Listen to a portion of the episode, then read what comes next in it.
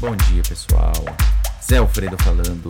Espero que todos vocês estejam muito bem, seguros, sãos e salvos durante esse 2020 de pandemia. Hoje é dia 22 de dezembro e nós vamos fazer a última inserção do ano. Só fizemos três por enquanto aqui nesse podcast do Talk do JA. É, com a expectativa da gente conseguir falar e conversar com muito mais gente, trocar ideias e falar sobre o que a gente sabe fazer de melhor, que é ajudar as pessoas a se reorganizarem nesse momento de pandemia no que, no que faz ligação direta ao trabalho remoto.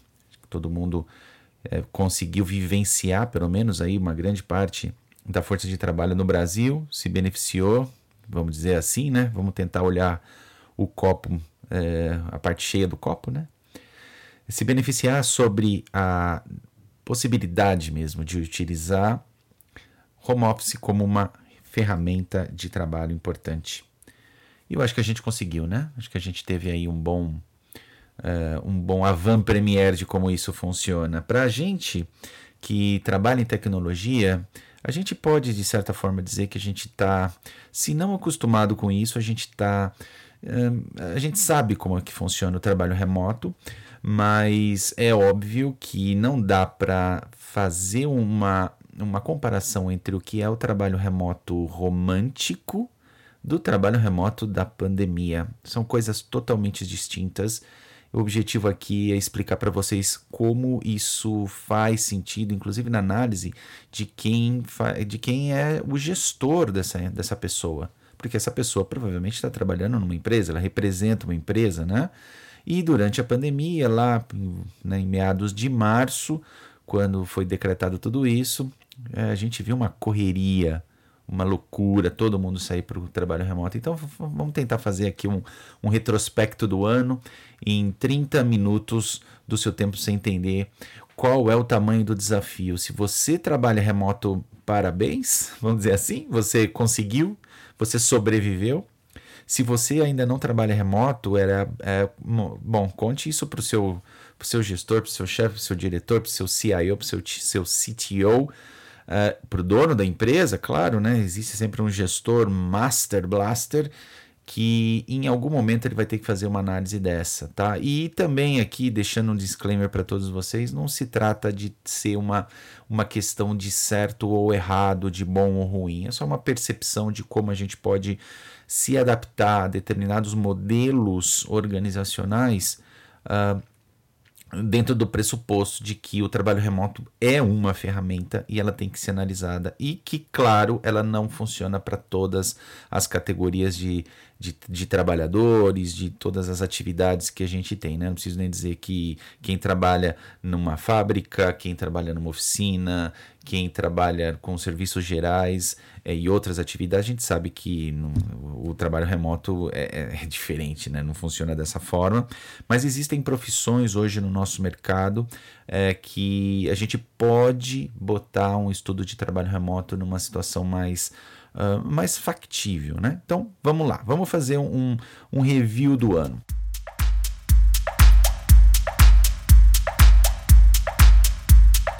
A gente começou o ano de 2020 Uh, claro, olhando aí sobre a perspectiva do cenário econômico geral, a crise se instaurando em vários mercados, no Brasil não foi diferente.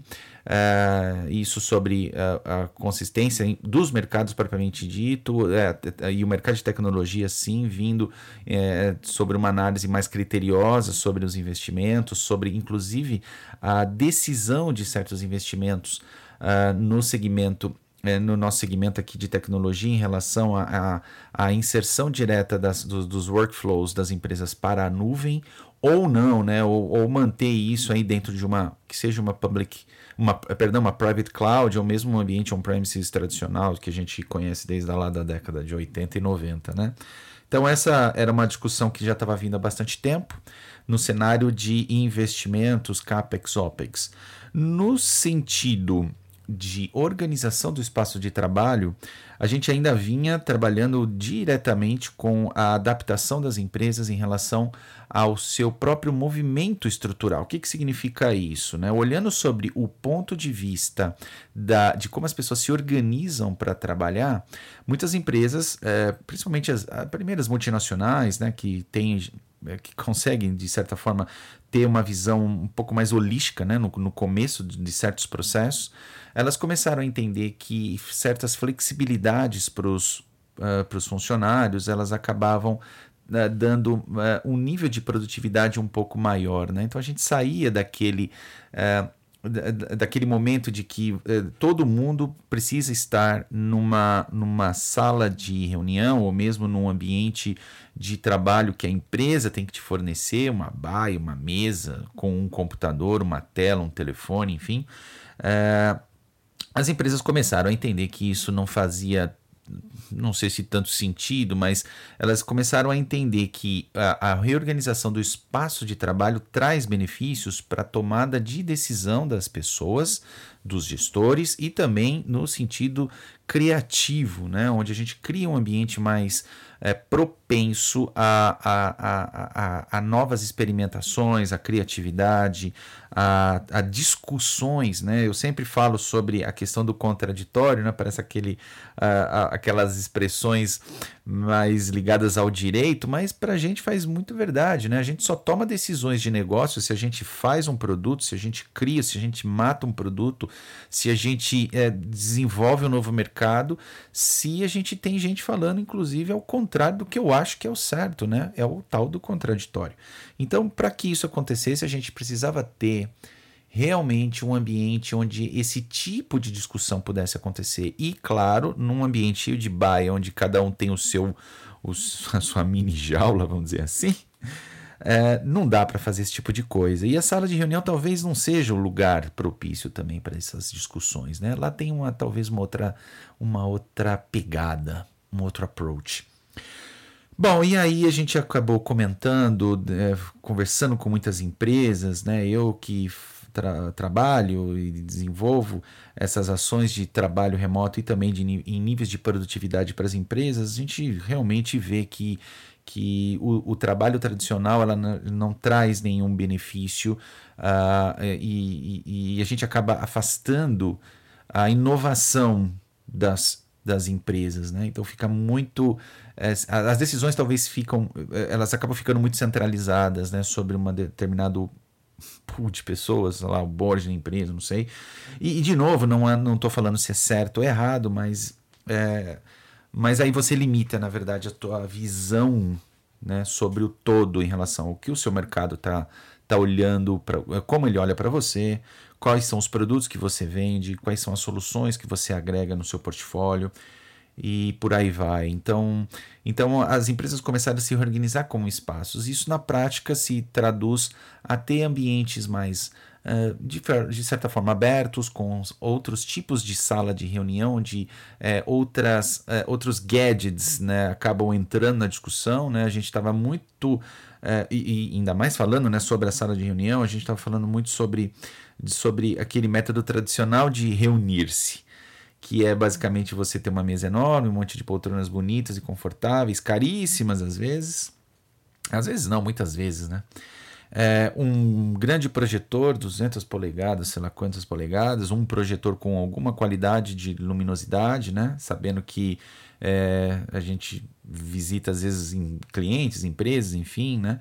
E a gente vê aquelas aquelas enormes telas com projetor com uma luminosidade muito fraquinha e com aquela luz indireta, às vezes não tão legal, e no final das contas ninguém enxerga nada, a reunião fica uma, uma lástima, né? Mas enfim, pensando nisso, pensando em projetor, ou mesmo monitores de TV, um ou dois, talvez um sistema de conferência, de videoconferência, uh, e o que mais. Uh, um flip chart, né? Que também, enfim, tem o seu valor, né? Uh, às vezes um quadro branco numa outra parede, mas tudo muito desconectado, né? São gadgets que na verdade não agregam valor na, eh, na, quando, quando você pensa nessa forma desconectada, né, de, de organizar as informações, né, porque o que você escreve num flip no flip chart, perdão, não é a mesma coisa que está no que está na videoconferência, que pode ser vista e compartilhada com outras pessoas. E no final do dia você pega o seu celular, tira a foto e manda pelo WhatsApp ou por qualquer outro aplicativo que você prefere. Né? Seguro ou não, não vou nem entrar nesse mérito, mas enfim. Uh, no final, uh, as empresas elas começaram a mudar esse ambiente de sala de reunião para ter algo um pouco mais colaborativo, né? Uh, onde a gente pudesse desenvolver ideias, agregar workflows e botar as pessoas certas no ambiente certo. Né? Às vezes você não precisa ter todo mundo na sala, uma sala que cabe 10 pessoas.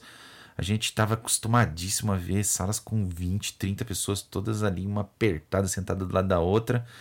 É, e, no, e no final do dia a gente sabe o que acontece, né, pessoal? Ninguém presta atenção em nada, ninguém delibera, e aí vira um monólogo de quem está apresentando. Então, de verdade, não sei se traz muito, muito benefício esse tipo de coisa. As empresas elas já viam isso, isso fazia parte da evolução, né? Aí, pessoal, aconteceu uma coisa muito importante. Chegou lá em março, adivinha? Tivemos uma decretação de pandemia onde todo mundo teve que sair correndo para sua casa, né? As empresas por mais que elas tivessem talvez alguma iniciativa de trabalho remoto ou não, né, em, ou, talvez em algum trial, ou preparando ainda seu, seu ambiente, inclusive de conectividade, né, de rede, internet, acesso, firewall, é, Wi-Fi. É, embora algumas empresas já estivessem pensando nisso, de verdade a grande maioria não estava nem aí e no final todo mundo teve que sair correndo. Eu me recordo lá para abril, maio, acho que foi em abril, a gente é, aqui trabalhando né, pela, pela, pela Cisco, a gente fez um evento bacana chamado New Normal Now, onde a gente estava já explicando para o mercado como é que isso ia se desenvolver. No final do dia, todo mundo foi experimentar trabalho remoto, fizemos um grande esforço de levar as pessoas para trabalhar de casa, é, né, por uma questão puramente né, sanitária. E o que a gente viu foi uma sucessão de erros, de equívocos, de, de problemas mesmo, né? E mais uma vez vou fazer mais uma vez o mesmo disclaimer, assim, não é uma questão de certo ou errado, mas é, realmente quem teve que participar de um processo assim tão abrupto de trabalho remoto, como foi, como a gente viu lá entre março e abril, né, onde todo mundo teve que sair correndo para casa, não foi da maneira adequada, né? não foi da maneira mais romântica né, que, o, que o home office podia determinar. Então, muita gente é, teve que, que. Quem não tinha notebook, por exemplo, teve que arrancar a torre do computador um dia lá na empresa e botar na sua casa. É, muitas pessoas, obviamente, não têm acesso a, um, a, uma internet com alta velocidade no Brasil. A gente sabe que isso é, uma, é um problema sistêmico no nosso país e, e, muita gente ainda precisava trabalhar, então teve que é, começar a compartilhar a internet do vizinho, do amigo, às vezes usando o 4G ou 3G do, do celular, e, às vezes, e aí começou muito a questão de, de, de, de, se, de reunir os times remotamente e pum, né, veio um, um, um blink aqui. Falei, olha, o que será que a gente pode usar para falar, botar essas pessoas para se conversar mesmo de casa? Videoconferência. E aí tudo começou a fazer sentido para essas pessoas. Porque a gente viu uma explosão da utilização de vídeo. Né? Eu sou suspeito para falar porque eu e todos os meus colegas aqui somos, enfim, somos embaixadores desse mercado uh, e utilizamos todos os dias, é verdade. A gente já tinha isso em casa porque a, a, a empresa uh, nos proporciona, mas na prática é, todo mundo foi fazer videoconferência no seu celular ou no seu computador pessoal, muitas vezes, né? Lembrando que se a pessoa não tinha um notebook, ela tinha duas opções para trabalhar, né? E fazer as videoconferências e, enfim, acessar os seus sistemas. Ou ela arrancava a, a torre lá, né, do, a CPU da, da empresa, como eu comentei, ou ela usava o computador do filho, do parente ou seu mesmo pessoal que não necessariamente ele tinha o mesmo nível de performance. E aí a coisa começa a degringolar, né? Porque nenhuma qualidade de vídeo, numa chamada de vídeo, né, melhor dizendo, ela, ela não se sustenta se você também não tem um hardware bacana. Então não, não dá para tapar o sol com a peneira, né? A gente sofreu demais.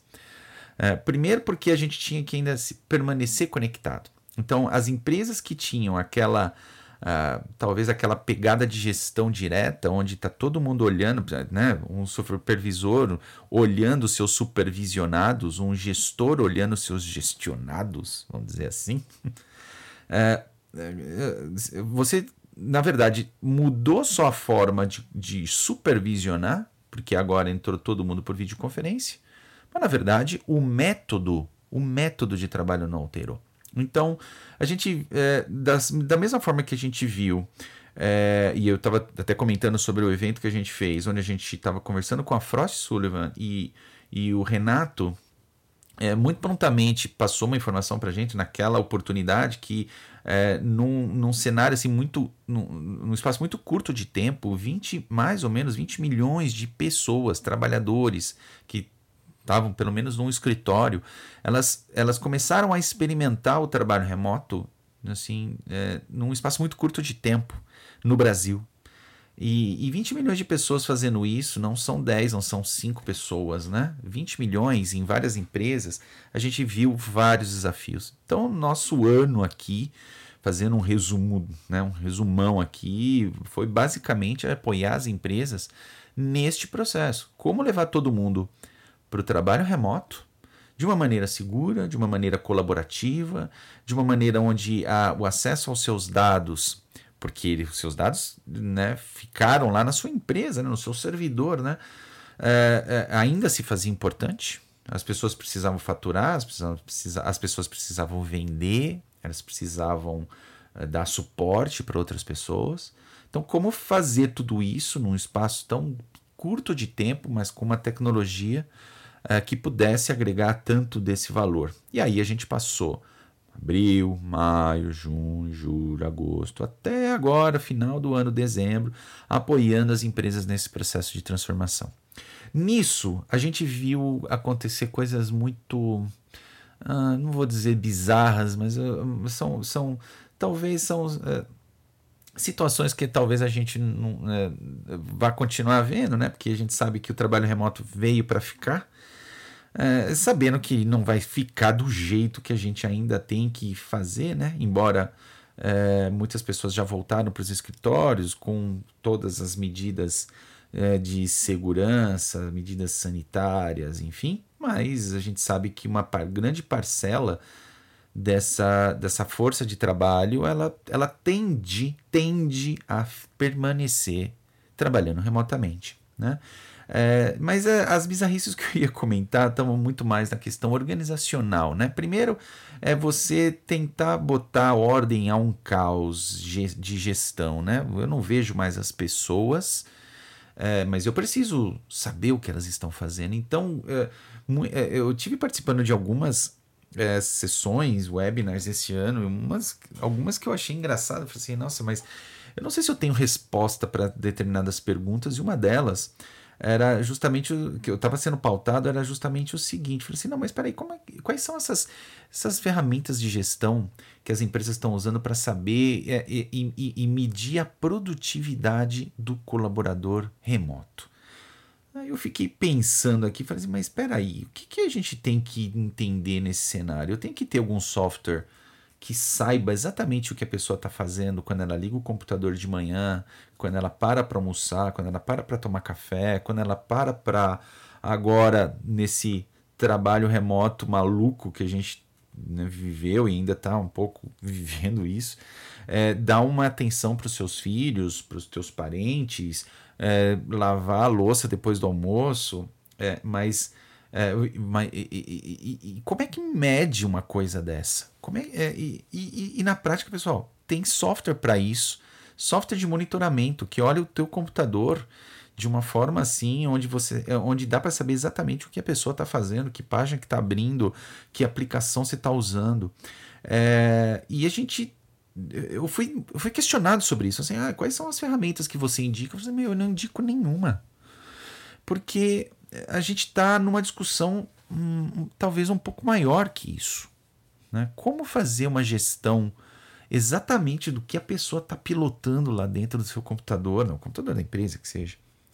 Mas fazer esse tipo de gestão Uh, trazendo aqui uma, uma, uma, expressão bem anos 70, talvez, né? Que não é o meu caso, só ouvi dizer.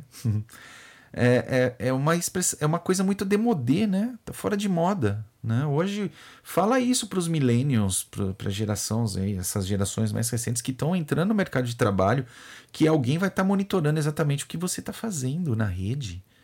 Né? É, isso é impensável. Ah, essas pessoas novas, principalmente as mais novas, elas vão olhar para você e falar assim: não, peraí, que tipo de empresa é essa que eu estou trabalhando? Tá? Como é que ela quer realmente ser algo no futuro fazendo microgestão?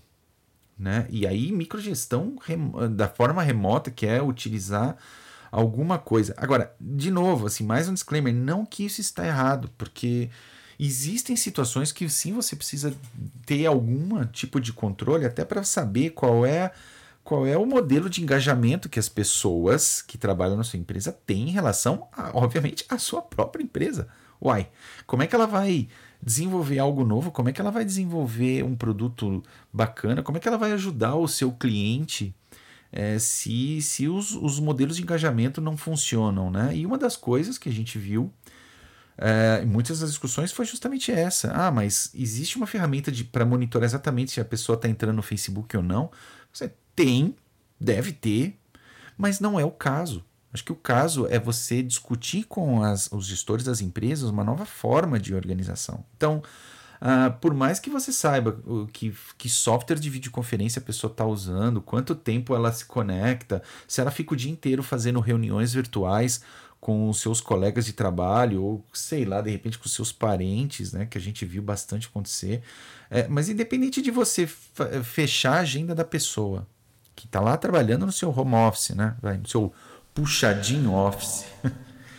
fazendo, fazendo de conta de que está sendo produtivo, porque ele está trabalhando no seu, no, uh, em várias reuniões virtuais e mandando mensagens para lá e para cá e respondendo e-mails uh, e achando que isso é produtividade, pessoal. Olha, vocês vão me desculpar, mas eu não vejo dessa forma. Eu entendo que isso sim é uma parcela talvez é, é, ela é importante, ela entra na análise, mas ela não é hoje a fundamental. O fundamental seria que todas as pessoas tivessem um modelo de engajamento, de empatia com o outro, com o seu colega, até com o seu gestor, com, com talvez o CEO da empresa, os CXOs, porque cada um tem lá uma definição muito estratégica do que tem que ser feito dentro da organização. E só que a discussão tá em não você simplesmente bater o, o ponto, faz o seu trabalho e vai embora.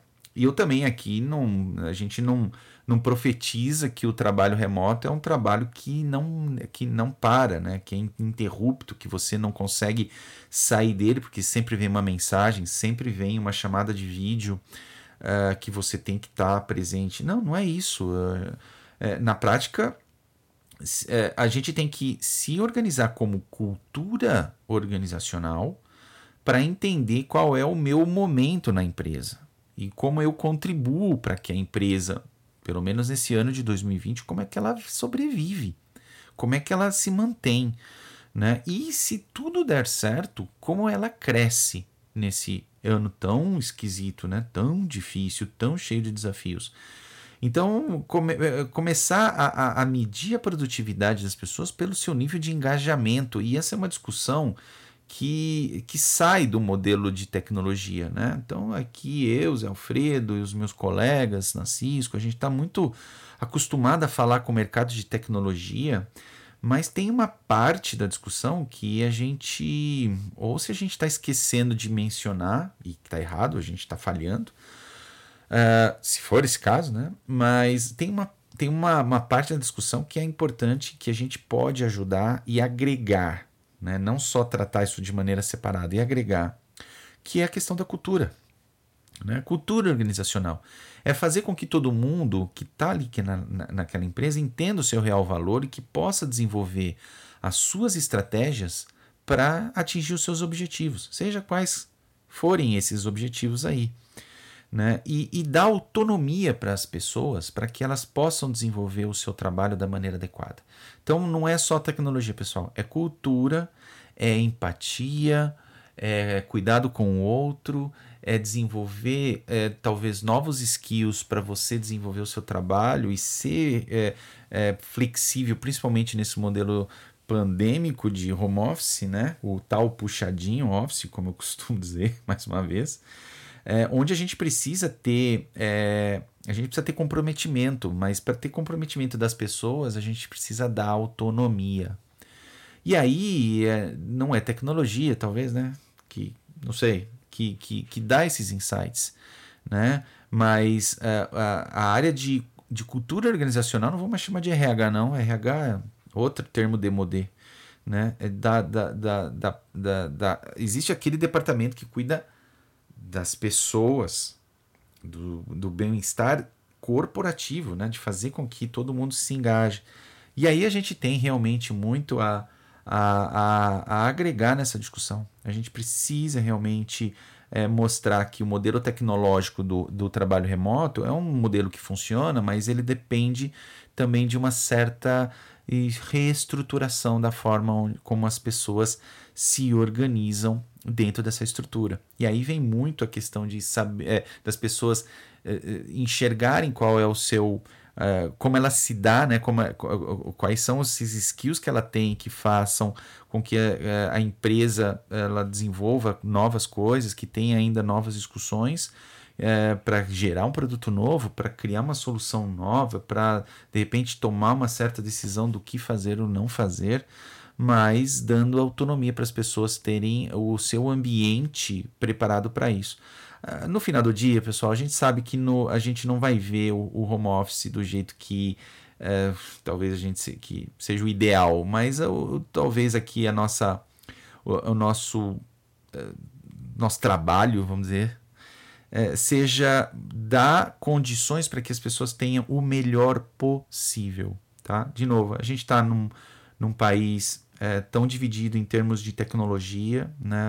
nem todas as regiões são providas de internet, como a gente tem aqui. Eu estou em São Paulo, a gente sabe como é, né? principalmente nos, uh, nos, na, na, lá na classe média uh, para cima, a gente sabe do acesso à, tecno, à, à, à, banda larga, né? que parece uma coisa meio batida, mas a gente ainda vê muita gente que não conseguiu assistir as suas aulas remotas porque nem, o, nem crédito no celular a pessoa tem e talvez usando um celular que não tivesse uma câmera bacana, quiçá uma câmera, né, pessoal?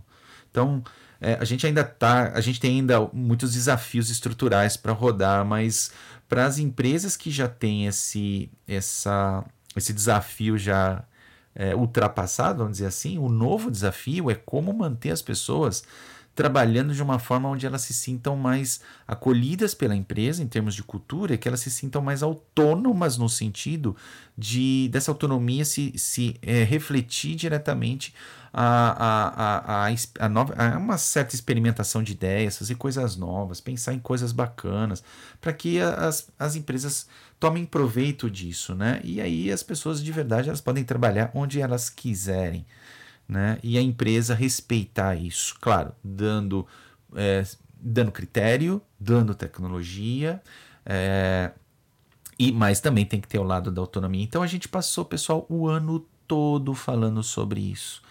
E talvez seja aí uma, uma questão importante. Essa é uma discussão que não vai terminar por hora. A gente está acabando o ano, as primeiras vacinas já estão da Covid-19 já estão sendo distribuídas no mundo, né? É, mas ela é uma discussão que ainda vai perdurar, pelo menos aí por, assim, sem medo de errar nos próximos seis meses no ano de 2021. Não estou profetizando nada aqui, tá? Só uma opinião pessoal, dadas as condições externas que a gente vê, né? Quando liga a TV e vê como é que o noticiário nos conta as coisas. Uh, mas pensar que a gente aprendeu aí a, a, trabalhar remotamente, né? Pelo menos a gente teve uma ideia de como é. Né? Hoje é puxadinho office. Hoje é puxadinho office, não tenho dúvida, porque o home office romântico não tem ninguém na sua casa, só você e um, um computador bonito, um telefone, uma tela de 30 polegadas uh, e com câmeras para você fazer super vídeos, conferências lindas e maravilhosas, mas a gente sabe que na prática não é assim. E é, para quem for trabalhar remotamente, que seja o melhor possível dentro da sua estrutura.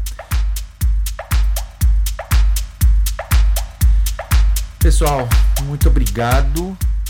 E a gente vai continuar a conversar, vamos trazer mais, vamos trazer pessoas do mercado para conversar sobre essas percepções de tecnologia e trabalho remoto. Uh, como é que a gente agrega tudo isso e traz o, também outros outras veias tecnológicas para engrandecer esse, esse diálogo que a gente está começando aqui. E pessoal, muito obrigado. Um bom Natal para quem estiver acompanhando. Bom Ano Novo. Cuidem-se a Covid não foi embora. Como eu ouvi aqui recentemente da minha esposa, falou assim: olha, eu não recebi nenhum e-mail falando que a pandemia acabou, né? Então, se não acabou, pessoal, continue usando a sua máscara, tomem cuidado, cuidado com as com abrir as suas bolhas, né? Tudo vai voltar ao normal, eu não tenho dúvida, né? Seja novo ou não, não importa, mas tudo vai voltar às condições naturais de temperatura e pressão. Olha aí mais uma piadinha escolar dos anos 80. Uh, ah, mas nesse interim, cuidem-se, pessoal. Fiquem em casa, celebrem, mas celebrem com bastante cuidado. Bom ano novo, pessoal. A gente volta em 2021 com mais uma sessãozinha aqui do Talk to J Podcast. Tchau!